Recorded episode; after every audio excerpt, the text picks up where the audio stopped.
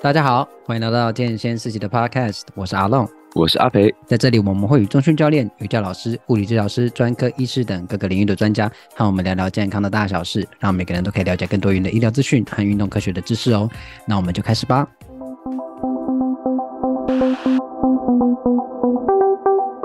哎，现在录音时间是七月份，呃，我身边的朋友们呢，个个都出去旅游了，哦，不外乎。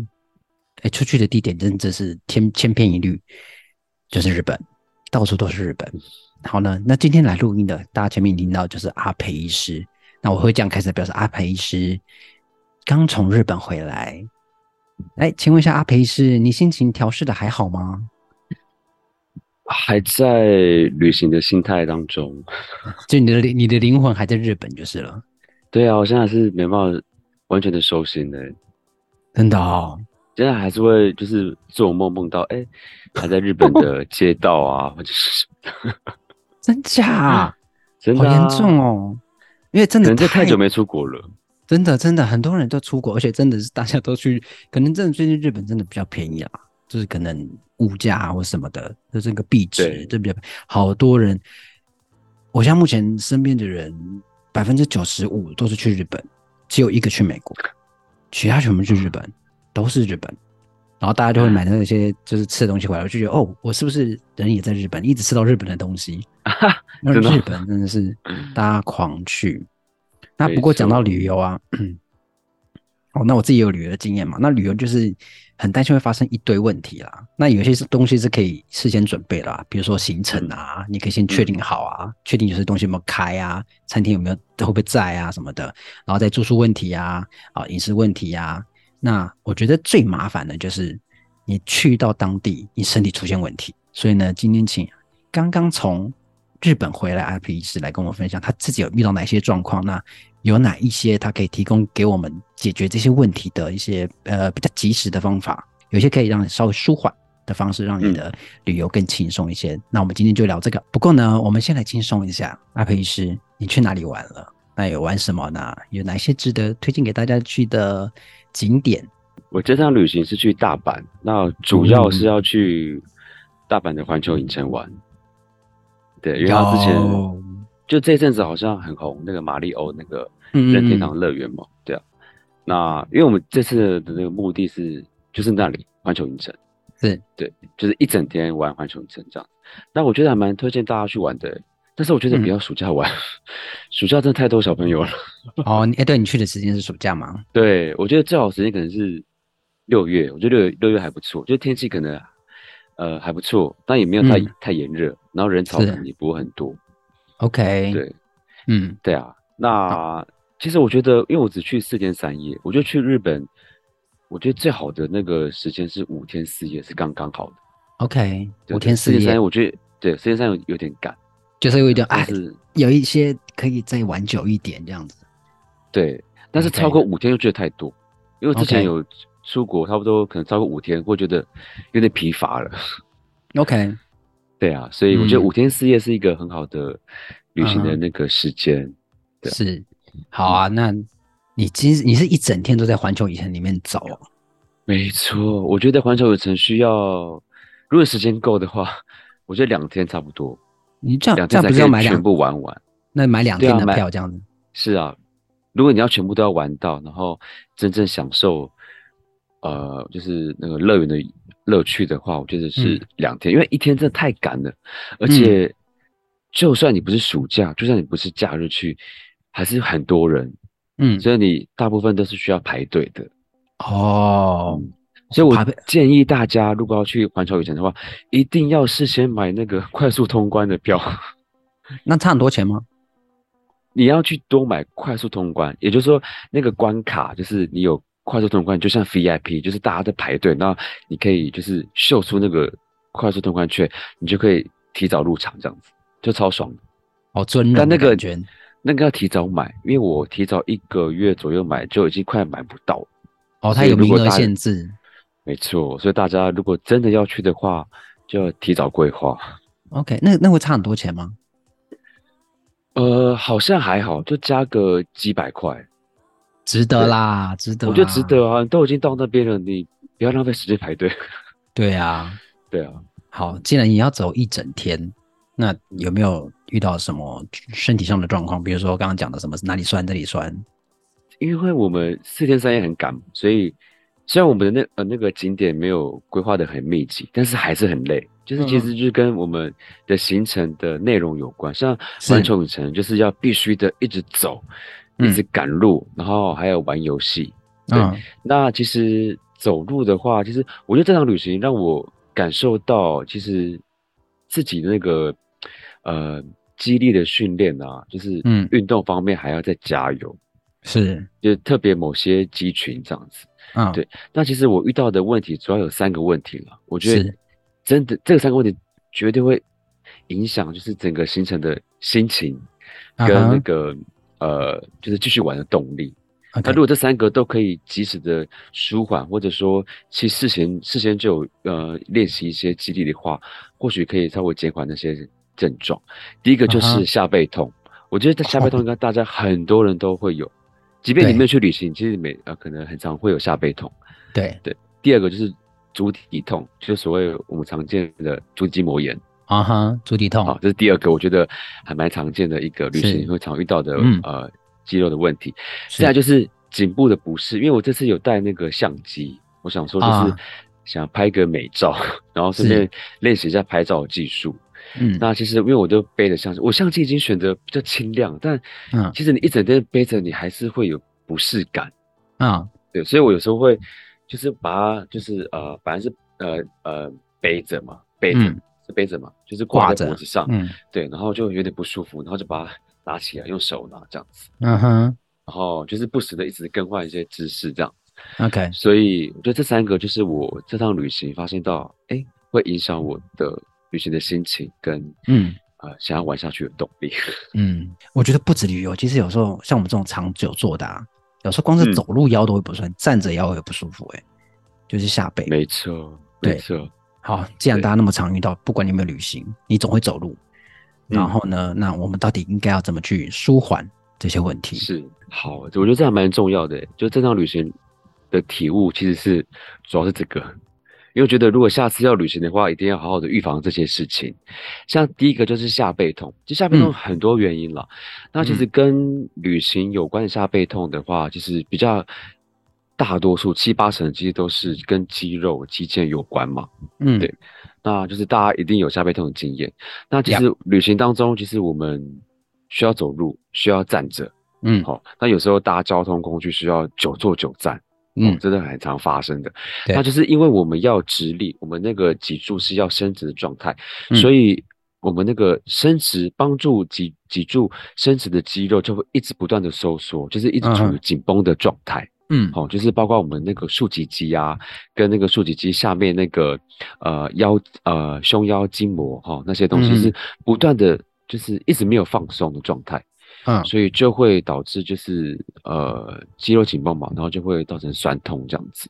嗯，那其实其实说到这个呢，其实还蛮多人会有那个就是骨盆前倾啊，或是脊柱的那个.呃脊柱呃前凸的的状况，哦，就是所谓的屁股翘啦，哦，就是屁股翘其实呃一方面可能呃美观嘛，就是有些人觉得屁股翘。就是很漂亮，或是很美，嗯、但其实要担心它可能就有骨盆前倾的问题，或者说是脊柱的肌肉太过于紧绷，嗯，哦，这都会造成就是骨盆前倾的。嗯、那长期骨盆前倾，那个脊柱的肌肉紧绷的话，就会造成下背痛。那旅行的时候就不断的一直伸直你的脊脊椎嘛，久站啊，久坐，就是会造成这样子的问题。嗯、是，对，好，所以就除了呃。其实这样旅旅行让我发现到，其实我知道，因为我知道就是什么样的肌肉会让我紧绷嘛，所以我不断的一直帮助那个紧绷的肌肉舒缓。好、嗯，就紧绷的肌肉包括我们的竖脊肌嘛，好，然后再就是我们的腰大肌，嗯、腰大肌肌也是帮助那个髋屈肌，还有呃造成骨盆前倾的一个、嗯、一个肌转，这样子是一个重要的肌肉。好、嗯，那除此之外呢，其实我才发现到我的核心肌群其实很不够。哦，包括就是我的腹，嗯、哦，腹部的肌肉，嗯，好、哦，还有我的臀部的肌肉，还有我大大腿后侧的肌肉，这部分其实我的肌力是很不够的。一方面要舒缓紧绷的肌肉，一方面我觉得这部分的肌肉其实回台回来之后，我想说好好的锻炼一下这部分的肌肉。大家好像都会忘记臀呢、欸，我觉得臀非常重要，因为臀部的肌肉其实也帮帮助你就是站直。对对，那如果你臀部肌肉不够的话，你就会一直用代偿，就是用那个脊柱的肌肉去代偿，对对对对对，又会加重那个症状。所以那那个刚刚讲的是平常要回来我们要做的预防嘛？那当下我们可以做什么事情可以来放让我们的下背不要那么不舒服？只能坐下。当下呢，其实因为当下我们就是其实主要是针对紧绷的肌肉。嗯，就是缩短的肌肉去放松，哦，就包括我们脊柱肌跟腰大肌的放松这样子。嗯，那其实我在旅行的过程当中，就是发现到就是旁人啊，就是其实蛮多人就是会一直在弯腰，就是我知道他们跟我一样走很累。嗯，那为什么弯腰比较舒服呢？就是弯腰你可以伸展你的脊柱肌啊。对啊，对啊，对啊，对。然后就主要是伸展脊柱肌啊，所以我们当下怎么预防？就是我们可以。比如说，真的就是弯腰，或者是你坐在椅子上，找个位置坐，坐着，嗯、好，然后你就是往前抱，呃，抱那个你的膝盖，这样子，就是做一个伸展的动作。OK，哦，的确会就是舒缓当下的那个症状，这样子。嗯，对。当你可以回到饭店的时候，可以比如说躺在那个床上或是地板上，我觉得地板上比较好，因为床比较软。嗯，地板就是一样，就是呃躺着，然后膝盖就是呃。啊、呃，就是呃，围呃弯起来，就是等于是抱你的膝盖到你的胸前这样子，其实也有帮助。是是是是，所以其实当下能够做的就是，啊、呃，让你那个收缩的肌肉，呃、嗯、呃，就是伸展，让它放松这样子。对对啊，欧院长有分享过一个，也是下背痛，他讲说你当下就蹲着，就是蹲，他就他就有点类似刚刚阿培医师说那个，叫你躺着然后抱膝盖那种，把膝盖抱到胸口。去放松，它就有点类似啦。就当下真的腰酸的话，你可以先蹲下来，对，那个只是稍微舒缓。不过因为我是家医科医师嘛，所以我都有带一些旅行的备药。哦，备药，所以我带止痛药。所以如果真的真的不舒服的话，我真的会吃止痛药，但是不能吃多了。嗯，OK。不过备药我们待会待会来讲一下。那再来刚刚讲的下背痛，还有一个足底痛。对，足底痛也是我。我觉得我每天都在承受的一个疼痛了，真的来一首蛮严重，多么痛的领悟啊！多么痛的领悟啊！对啊，因为我虽然没有在扁平足，因为足底痛其实最常就是足底筋膜炎了。嗯，足足底筋膜炎就是在我们那个脚后呃脚靠近后跟那那个地方脚底，然后比较后侧的地方。嗯，那如果是扁平足的人是比较容易会发生足底筋膜炎。嗯，对。那我记得我不是。所以我觉得可能长期的走路啊，嗯、然后呃，其实因为足底筋膜炎就是啊，我讲一下基本的知识，那个足底的一些相关的解剖知识了。好、嗯，就足底筋膜就是我们有足底筋膜，应该大家知道，好、嗯，就是从那我们的跟骨到往前，就是伸到那个脚趾的部分，嗯、这条一个筋膜表层的筋膜了。嗯，哦，那其实它也是一个维持，就是我们足弓的一个一个缓冲的一个一个。一个组织啦，嗯，好，就是我们足弓是凹的嘛，然后那那些足底的肌肉跟足底筋膜就是维持维持你的足弓是有一个、嗯、一个角度的，对。对啊。但是如果你是足底那个呃扁平足。扁平足的话，你的就没有足弓，那你的足底筋膜就是一直被拉长的。哦。你知道一个东西一直被拉长。的话，就是就很容易会受伤。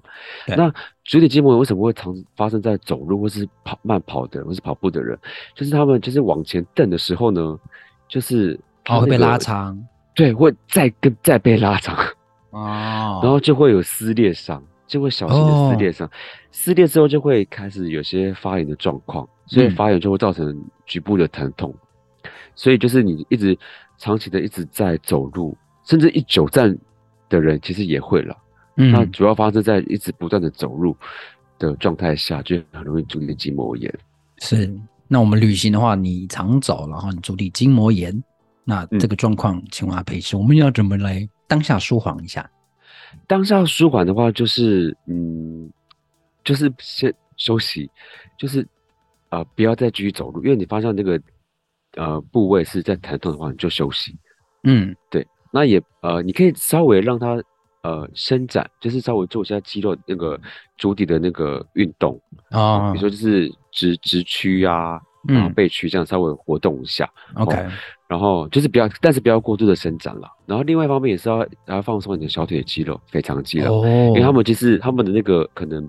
他们那个立线，就是那个肌肉那个力线，可能就是有相关性的，嗯、所以其实也要放松的那个小腿的肌肉这样子。OK OK。那其实最好的方式就是真的休息啊，嗯、然后吃止痛药，如果真的不舒服的话。嗯嗯嗯，对。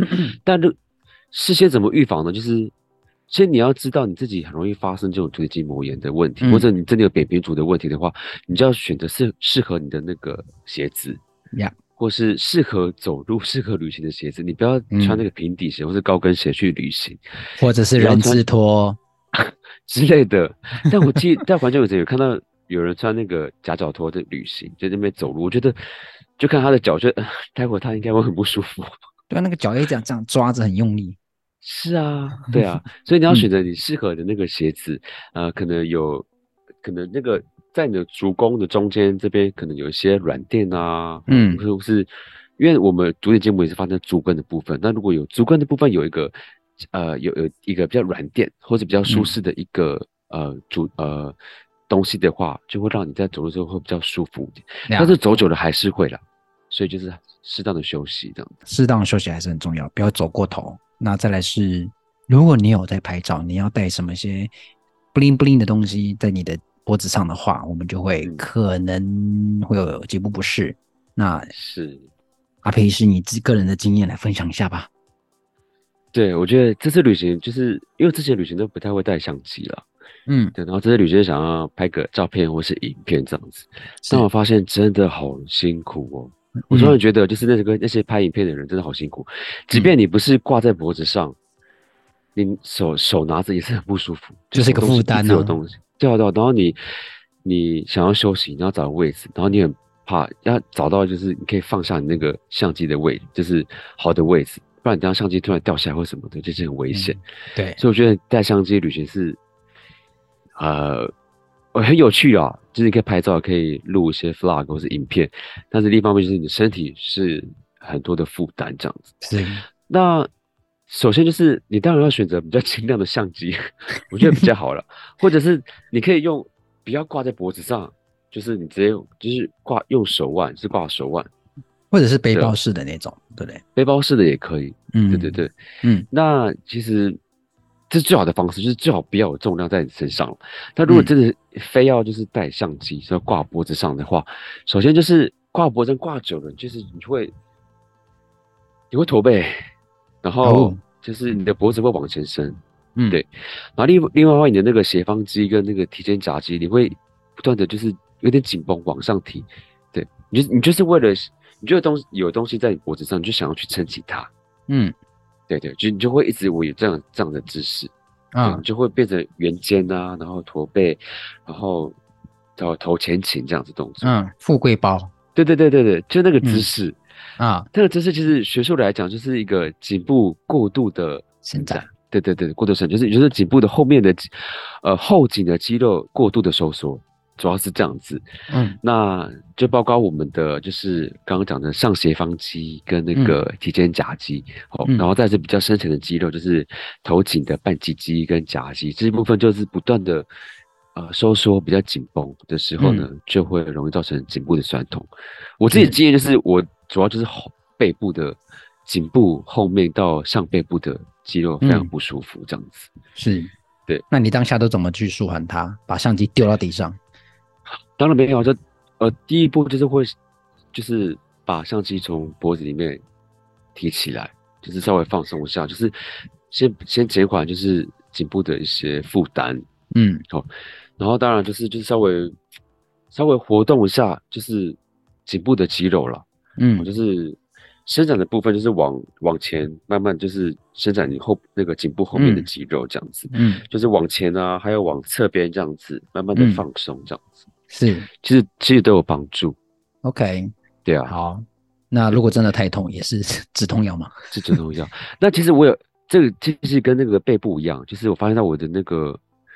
就是我们的我的下斜方肌跟我那个背部的肌肉，包括我的菱形肌啊，甚至我阔背肌，就是肌力还是不太够。因为我们下背部的肌肉不够的话，其实会造成会更加重的那个对呃圆背，然后就是驼背。那另外一方面就是大家最常见那个胸部的那个肌肉太紧绷，就是会更加重那个对圆背的情形。就是后面松，前面又紧，就把你整个拉到往前这样子。没错，所以大家一定要练背，而且要练下背。好，刚刚聊了下背痛、足底痛，然后那个颈部不适的那个当下舒缓方式跟那个预防方式。啊、哦，这都是我们在旅游的过程中会走太多啊，你运动太多啊，你行程排太满啊的时候会遇到的状况。所以我觉得 聊到现在，我觉得最好的方式就是不要排太满哦，不要走太赶啊、哦。对，对你不要走太远。那当然希望在有限的时间内会玩多一点了，但是还是要视际情况嘛。万一你受伤了，你也只能停下来啊，是不是？不就浪费了？好，嗯，那再来是除了这些啊，就是身体上的一些酸痛之外啊，我们还有很多很常见旅游常见的一些问题。第一个，你去国外旅游会遇到什么时差？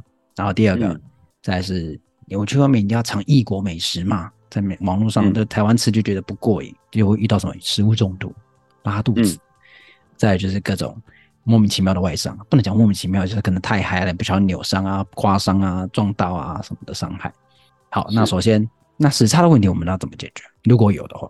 时差其实最常发生在跨越三个时区啊，就是嗯，超越超越三个钟头的状态下，比较容易发生时差的问题。这大家可能第一次听过吧？就是小于三个时区，就是小于三钟头的那个时间差的话，其实你不需要特别调整时差了。当然，有些人可能反应比较明显，所以还是可能稍微稍微适当的调整这样子。那时差的症状就是包括就是呃，可能疲倦啊、无力啊，然后身体一些。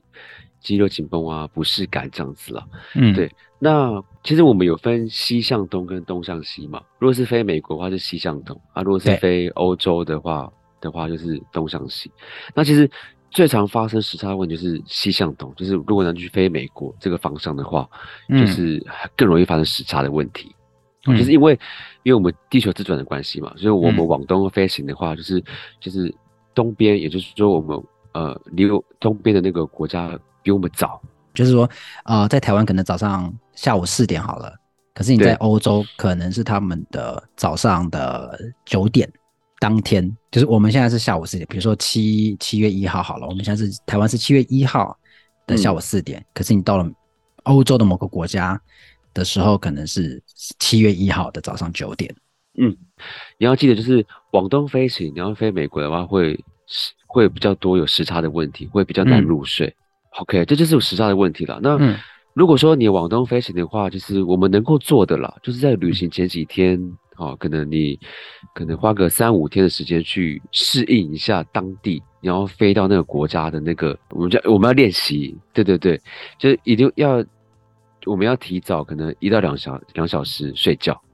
就去适慢慢的适应，你可以先慢慢提，呃，今天提早个半个小时，然后明天提早一个小时，然后后天提早两个小时，然后直到符合当地的那个时间差。OK，哇，对你一旦你飞去那边，会稍微可以减缓时差的症状，这样子。嗯嗯嗯。那往西飞行的话，就是就相反嘛，就是你要延后时间睡觉这样子。嗯、好，那再来是。吃东西的食物中毒的部分，可能不就你吃东西，你喝个水，搞不好也会食物中毒。食物中毒部分其实说常见不常见了，但还要看你去的国家、去的那个区域。嗯、那其实，其实我们在书上会看到，是在讨论食物中毒，通常都是呃所谓的开发中国家，嗯啊。或者说是一些特定，比如热带、亚热带地区的国家，其实如果你去东南亚旅行的话，哦，什么印度、印尼那些的话，就要特别注意了。不是说他们卫生习惯不好，就是说他们因为处于热带、亚热带地区，就是他们那些、嗯、呃细菌的滋生啊，那些都比较容易这样子。OK，嗯，对，因为比较潮湿啊，或是闷热，就是很容易滋生细菌所以就是就会需要注意的。嗯，那我觉得食物中毒有太多的要讲，就是我可以。呃，分三个部分，这第一个是我们旅行中最常见的原因，就是细菌性的那个呃感染了，嗯，细菌性的那个肠胃炎，然后最常见的那个细菌性感染就是我们常听到的一些大肠杆菌啊，或是痢菌、痢疾杆菌啊，好，或者是说我们的沙门氏菌，这应该大家有听过，沙门氏菌是我们的伤寒伤寒的那个那个病菌这样子。是，那细菌感染当中就当然就是做抗细菌的那个治疗嘛。嗯，那它的症状就是会突然的肚子肚子痛，哈，突然的拉肚子，嗯、突然的恶心呕吐这样子，会比较急性的。所以一旦你急性的那个症状出现的话，就会怀疑可能有细菌性的那个呃肠胃炎这样子。那其实当然还有一些病毒是肠胃炎，包括诺如病毒，大家比较常见。诺如病毒会在比较密集的空间会有发生，嗯、因为诺如病毒很常看新闻看到嘛，就是就是学校就是那个集体的呕吐，嗯的话，那就是比较常是诺如病毒。那其实出国也很容易透过接触，因为诺如病毒，呃，这边提到就是它只需要少量的病毒，你就会被传染到。你可能那些被受污染的那个食物，你去吸它，去闻它，就你很容易被那个感那感染到，对不对？你不只是吃进去，你可能是接触到或者吸吸进去都有可能，所以这个还蛮常见的。OK，但诺如病毒它的症状会相较于细菌的那个肠胃炎会比较轻微一点，好，就是可以稍微去做区别这样子。第三个就是比较呃比较感觉性的痢疾，刚刚提到就是也算是细菌性的那个传染嘛。嗯，那当然还有比较少见的，比如说呃呃一些原虫的一些感染，那个就比较少见了。好，就是也是在这边提醒大家，也有这些呃造成肠胃炎那个病菌。嗯，对。那这些问题就是食物中毒的话，我们就是静静待它好吗？还是就是吃个药？先先讲预防，就是预防就是如果你知道你去的地方是比较卫生条件比较差。的地方的话，或者是是说，就是他们那个比较多生食、嗯、生食的那些食物的话，你就要注意，就是你一定要勤洗手了，真的要勤洗手。你不只要喷酒精，你都要勤洗手。嗯，对。然后再来就是呃，真的建议不要吃生食了，尽量吃煮沸的食物。是、嗯，大部分那个高温度还是会比较能够杀菌。当然，有些病菌或是病毒比较能够耐那个高温，但是嗯，你可以预防大部分的病菌。对，就是不要吃那个生食这样子。那水的部分一定要喝，不是一定要喝，就是尽量喝就煮沸的水了，或者是瓶装水，会比较重要。对，如果你去一些呃一些国家一些摊贩呐，都会卖一些就是不是瓶装水或者一些冷饮的话，就需要注意了，尽量不要碰了。好，再来是刚刚讲到的受伤、外伤、扭伤，嗯、就是大家一定都知道要特别注意，但是就是有一个不小心的碰撞，或你要去什么溯溪呀，去。海边玩啊，一个不小心摔倒扭伤都会有可能。那这时候我们只能叫救护车了吧？如果严重的外伤的话，当然要。但是如果一般的那个外伤的话，其实还好了，可以当下做处理这样子。OK，因为我之前粉专有分享那个有分享那个急性外伤的处理了。嗯，那其实我今天稍微再讲一下常见的急那个急性外伤，嗯、就是我们常见外伤就是有擦伤啊，有撕裂伤啊。还有那个烧烫伤这样子，嗯，好，那其实我简单讲，就是这些处理最重要的是什么？哎，突然停顿，就是没有，你是在考试吗？对，突然一个小考，你觉得就是处理急性外伤最重要也最基本的事情是什么？嗯、呃，处理发炎。呃，半对，其实最重要是清洁。哎。阿培是不公平吧？你也不给我选项，你叫我这样空白。呃，对。但我觉得你你有对一半的，因为你你有清洁，你才可以做到那个防止发炎的那个问题。好，谢谢。因为大家真的还蛮容易忽略清洁。嗯，大家看到受伤就哎，赶快上药膏，赶快贴那个就是 OK 绷等等等，嗯、但忘记清洁，清洁很重要。其实非常非常重要。当然，你有受伤的话，你要先止血了。嗯、就是如果真的有一些明显的出血的话，嗯、你要赶快加压的止血。嗯，然后再来就是清洁很重要。那清洁，嗯、请注意，就是这是待会会讲的了，就是备药的部分，就是生理食盐水，你不要用那个呃外面的那个水龙头水龙头的水，嗯，或者双氧水去做清洁，请用生理食盐水。它是跟我们身体是非常相符的啊！你外面的水就是它那个电解质的那个浓度，就是不是跟我们身体是一样的，所以很容易会让你刺激感，嗯嗯，然后伤口会很难恢复这样，所以记得要用生理食盐水去清洗。那记得要从你那个伤口中间慢慢的往外清洗，最好是有棉花棒。那再来就是可能如果有一些外物的话，就稍微移除，比如说上面可能有些铁钉啊，或者是说一些呃木屑啊，再稍微用棉花棒稍微清除。这样子，嗯、然后再来就是要去覆盖那个伤口了，因为如果你伤口一直在接触那个空气的话，或是外面的环境的话，嗯、就很容易续发性的感染这样子。OK，对，所以这这这几点还蛮重要的，就是、嗯、呃止血、清洁，然后跟那个覆盖，嗯，真的不一定要上药膏哦。但如果你身边有药膏的话，也可以稍微擦一下，但其实可擦可不擦。OK，但是那个最重要的三个就是呃清洁、止血跟覆盖这三件事一定要先做到。没错，再补充一下，是如果你那个伤口是比较有有一些液体的话了，哦，就是你可以选择用买人工皮，或者你可以真的旅行的备药可以备人工皮，就一旦有伤口的话，哦、稍微可以用人工皮，因为人工皮我觉得蛮好用的，就是对小伤口或者是有有脓的液体的伤口的话，嗯、其实都可以帮助吸那些脏的东西，然后又可以。当做覆盖这样子哦，好，对啊，觉得蛮有用的。嗯，OK，那再来就是扭伤哦，这种不小心碰撞造成的问题，伤在里面、嗯、要怎么办呢？阿培医师，好，扭伤其实大家最常见就是那个脚踝的扭伤了，对不对？是，就是比如说脚翻船这样子，这、嗯、是我们的内翻翻船。然后再来就是我们这个膝盖啊，膝盖其实还也蛮容易扭伤的，嗯，或者就是所谓的膝盖内侧的侧韧带。很容易损伤这样子，嗯，对。那其实因为扭伤主要主要是韧带的那个问题嘛。嗯、那脚腕扭伤最常见是我们的内翻，好，所谓内翻就是说、嗯、就翻船内翻，对。嗯、所以我们受伤的韧带就是比较是外侧的韧带，嗯，最常见是所谓的呃那个前距腓韧带是最常最常受伤的这个韧带。预、嗯、防就是当然就是你的那个脚踝的附近的肌肉跟膝盖附近肌肉那个肌力要训练好了，嗯，对。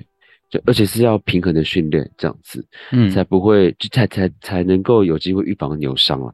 但扭伤其实真的就是不小心的了，有时候你踩到一个东西，你就会翻船这样子。嗯、对啊，对，嗯、所以当下最重要就是不要再移动，呃，那个关节了。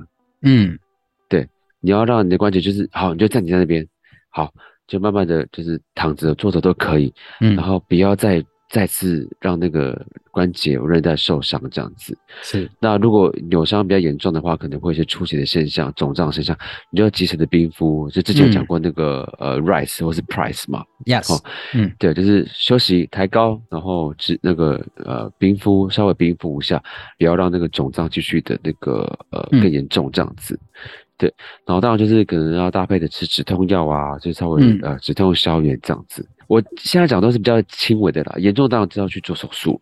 嗯，对啊，所以就是这些东西就可以当下就是赶快记得 price 或是 rice 去做处理这样子。讲到 price，就是你扭伤的话，很可能就真的要在当地付出 price 了 啊。没错，嗯，对，因为这个应该这终究还是要进医疗院所去协助嘛，因为毕竟你在国外，那国外你也不能享有什么健保啊什么之类的，一定是用那个比较昂贵的自费的方式去治疗。所以还是希望大家都平安啦。好，然后刚刚阿培医生有讲了药，对，讲到我们最重要的备药，刚刚都只有讲到止痛药哦，啊，顶还刚刚还有讲到什么啊？食盐水。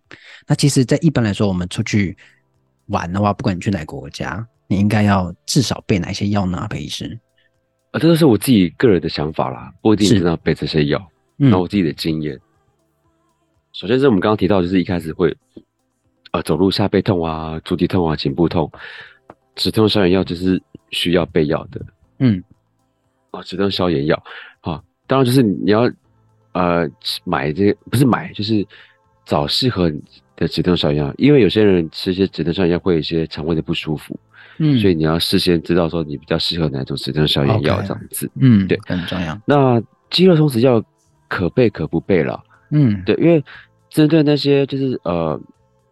肌肉松弛药，其实，在当下，其实它那个舒缓的那个症状的那个效果没那么明显，嗯、但你可以当做睡前使用，嗯、睡前可以，它一方面可以让肌肉放松，然后一方面可以让你比较好入睡，这样子。所以肌肉松弛药其实也可以备着这样子。嗯嗯。再就是过敏药，就所谓的抗组织胺，这个也蛮重要，因为你去呃去出国玩，或是去其他地方玩，就是其实你不知道你那个对什么东西过敏嘛？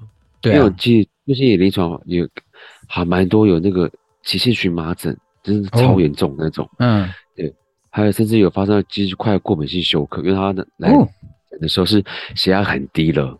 嗯，对。哦，我身边的那个亲亲友其实也有发生这个事情，所以其实你要其实要备的那个抗组织胺的药，嗯，抗组织胺的药。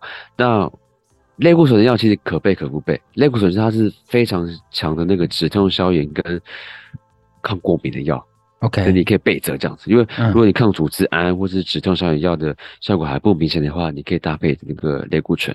嗯，但是你要记得，这些药其实都会比较让你的肠胃不太舒服啦，所以你要记得就是不要吃服用太多，然后可以备一些胃药这样子。OK，好，这些东西就是我觉得是最基本的两个一定要备的，就是止痛消炎跟抗组织胺。嗯，抗过敏的药，嗯，然后你的肌肉松弛药跟那个呃，就是类固醇类固醇的药，你可以可备可不备，看你的需求。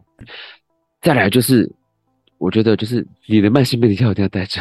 Yes，三高的朋友们，这个一定要记得，不要说你出国玩，就是你你忘记你三高的药或者是一些慢性病的药，所以那个都是非常非常需要注意的。是我刚刚讲的是口服药嘛？那其实呃一些外伤的处理的药，其实也、嗯、也可以稍微备着啦，也不一定需要啦，嗯、因为就是像。其实到处都可以买到一些处理外伤的药膏或者是纱布。如果你真的要备的话，就是备生理食盐水，嗯，这个非常非常重要。棉棒，然后一些敷料，我是建议带人工皮，这还蛮重要。虽然人工皮有点贵啦，对，但你可以就是这三个，你可以稍微备个几个东西，就是备在身上。药膏不一定了，因为我刚刚讲就是清洁非常非常重要，就是你都要做好这些基本的处理。然后有药膏当然可以备着啦，但是我觉得这三个是我觉得算是必备的。好。那这个就给大家参考啦。那我自己还有一个可以分享，就是关于也是类似啦，但也不是备品，就是因为我们去有一些国家，它可能当地会有一些流行疾病，所以可能会有需要打疫苗。嗯，没错。对，像我去非洲，他就要打黄热病的药。那进入关的时候，他就检查你有没有那个本本，对，证明你有没有打，嗯、你打了才能入境。对，所以这个也要特别注意哦。那虽然说我们常去的国家，像日本啊、美国啊。就比较常不太需要这类似的啦。OK，好，那个备药的部分就是给大家参考。那接下来呢，有三个问题属于快问快答，我好喜欢这个部分哦。嗯，那有一点像算是小小整理给大家知道一下。第一题，为了应应我们离职的状况啊，那其实刚刚前面都有提过了。那我们急救包再请阿培是告快速跟我们讲说，我们一定要备好哪些东西呢？好，我再帮大家复习一下，就是止痛消炎药，然后抗组织胺过敏的药。然后再来是，你可以备胃药了，这三个口服药。嗯、OK，好，第二题是刚刚阿培医师也有提到的，小小提到的，请问三高患者到我们出国的时候要特别注意哪些事情？哦，这题还蛮大的，那我可以稍微简简述了哦。嗯，三高患者刚刚就呃，这些大家知道吧？就是糖尿病、高血压、高血脂嘛。是。那我觉得最需要注意的是糖尿病的患者。哦，糖尿病患者很多事情需要注意的。第一个就是、嗯、你要记得带你的药。嗯，不管是口服药跟胰岛素，那记得要备两份的药，就是两倍的药。为什么呢？就是如果呃一一份是你自己带着，那一份是你旁人，如果你有随行的人的话，你就请他带着这样子。啊，为什么？因为如果说你你弄丢了，你至少还有备份的药。嗯，没错。那第二个就是你要记得，就是你要有那个呃你的那个病历的资料啦。更好的话说，你你要印的中英文版本那个病历的资料。或是说你用药的记录，这是你要有中英文版本，因为你到比如出国的话，可能有些人不会看中文吧。那如果你真的发生问题需要就医的话，或者需要去药局买什么样的话，你至少有这个英文的资料让大家参考。OK，就是做对对，这还蛮重要的。糖尿病就要注意事项很多啦，然后再就是你要记得你要带那个甜食啦，啊，或是饼干之类的要注意。然后我建议带血糖机，哦，就是随时要注意那个血糖状况。好，好，第三题。这个是阿皮斯最适合现在回答的，就是，请问我们要怎么调试完我们旅游完隔天要上班的心情跟情绪呢？沉默，这问到我了。好啊，现在不严重啊，各位。我觉得就是刚刚开头就讲了，人都还没回来，有没有？魂都还在那。这些问题真的很困难呢、欸。不过有一个很好的地方，就是阿培医师是安全完整的回来的。是，我觉得这个跟调时差一样，你真的需要花一两天时间去调整，没没办法马上调整。嗯，对对对，但呃，我记得之前应该有提过，就是比如说礼拜一，说礼拜天，然后隔天要上班，要怎么去收心，就是。就做你平常会做的事情，像我可能会去运动，嗯嗯嗯嗯，对可能每呃平日上班的时候都会去运动啊，或者是平日上班会做的事情，就那时候去做，就稍微恢复一下，就是哎平日的那个作息这样子。好啊，这题应该大家每个答案不同啦，我有我有自己的答案啊，就是嗯，去久一点。啊，去久一点就是回来就。先刚回来嘛，然后回来就，就回来的时候就有一种啊，都差不多了，可以了，终于可以的啦。对对对对对，我有自己去啊、呃，那是十天，我十天就去出国，回来的时候真的不会有那个要调试，就回来，哎，终于回来了。然后旅途是真的是很愉快啦，那就是这样玩了十天，那也是没有什么遗憾。那回来看看照片，觉得哎，有去那边玩，哎，这个有一些回忆，但就是不会特别说，哎，怎么人还在那？然后我一回来就要，而且要面对的是新的工作。首先，你需要有有好好那个很长的假期 啊，对，对 没错，对。当如果各位有要换工作的话，这个可以是一个安排哦。对，或是真的，如果你真的有假，也放自己个假啦，是不错的啦。嗯、像阿培是要忧国忧民，要为大家治病，他应该不会有十天的假期。我希望可以做到，就是我觉得自己的那个身心还是要照顾好。我觉得这趟旅行让我。真的有放松，虽然整个旅程就是很累，或者是感行程、下背痛、足底痛等等的，但是我觉得回来，即便那些身体不舒服，但是我觉得心里是有充电到，是真的。嗯，是，难怪还有一部分的魂还在那边充电，这样子。没错。嗯。好啦，那啊、如果你准备要去出国玩的话，哈、哦，那刚刚阿北医师有讲到很多状况，包括身体的那些酸痛啊，你出去玩的问题啊，以及一些外伤的处理、食物中毒，那都给你做一个参考啦。那最重要的是预防，哦，可以做好的预防工作都要做好。那你有时间够长，你就做一些训练哦，做一些运动，这个也很重要。